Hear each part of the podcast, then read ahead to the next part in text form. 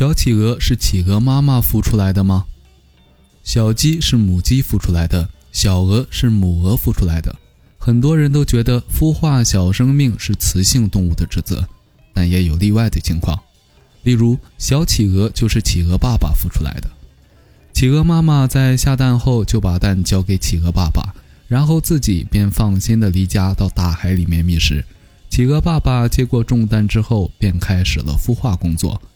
他们用嘴将蛋拨弄到足背上放好，再从腹部拉下长长的肚皮，把蛋严实的盖住。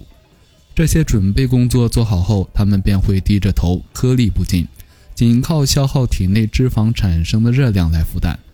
据说，在极地零下六十摄氏度的寒冷狂风当中，他们要一动不动地连续站立接近两个月。一直到企鹅宝宝脱壳而出，在这个过程当中，一只企鹅爸爸会减掉十到二十千克的体重，这可能已经达到了它们体重的一半。